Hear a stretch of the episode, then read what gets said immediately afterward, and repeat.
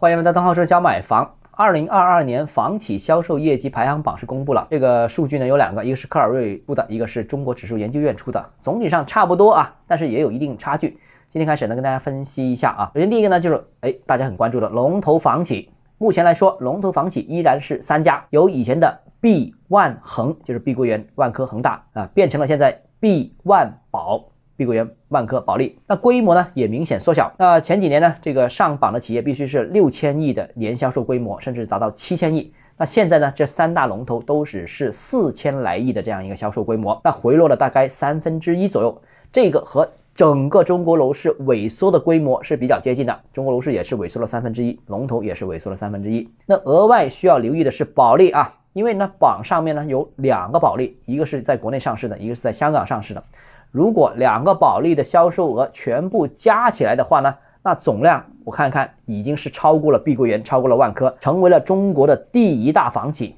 啊，这个是很特别的，很重要的，这个也是完全不意外的，因为保利呢最近一段时间呢完完全全在跑量，大规模的这个促销，而且呢业务呢也集中在能级较高的一些一二线城市，相比较其他房地产企业可能布局更多的三四线城市，受到的影响比较大，所以。保利相对影响比较少啊，所以现在保利成为中国的房地产的龙头。第二梯队呢，就是所谓的千亿房企。千亿房企呢出现了大规模的缩水。那在科尔瑞的这个统计版本当中，千亿房企二零二二年有十八家，在中国指数研究院的这个版本里面有二十家，反正呢就大幅缩水。二零二一年的时候呢是总共有四十二家啊，今年剩下十八家或者是二十家，那跌幅超过了百分之五十。这个说明。这个级别的房地产企业受到的冲击是大于龙头房企的，龙头房企跌了三分之一，但是这个千亿房企这个级别呢，跌幅超过百分之五十。但是呢，为什么会高于行业的平均水平呢？我个人觉得呢，很关键一点就是过去一段时间这个榜单里面大批的都是民营房地产企业，而且这批民营房地产企业呢，过去一段时间呢，普遍采用了高杠杆、高周转、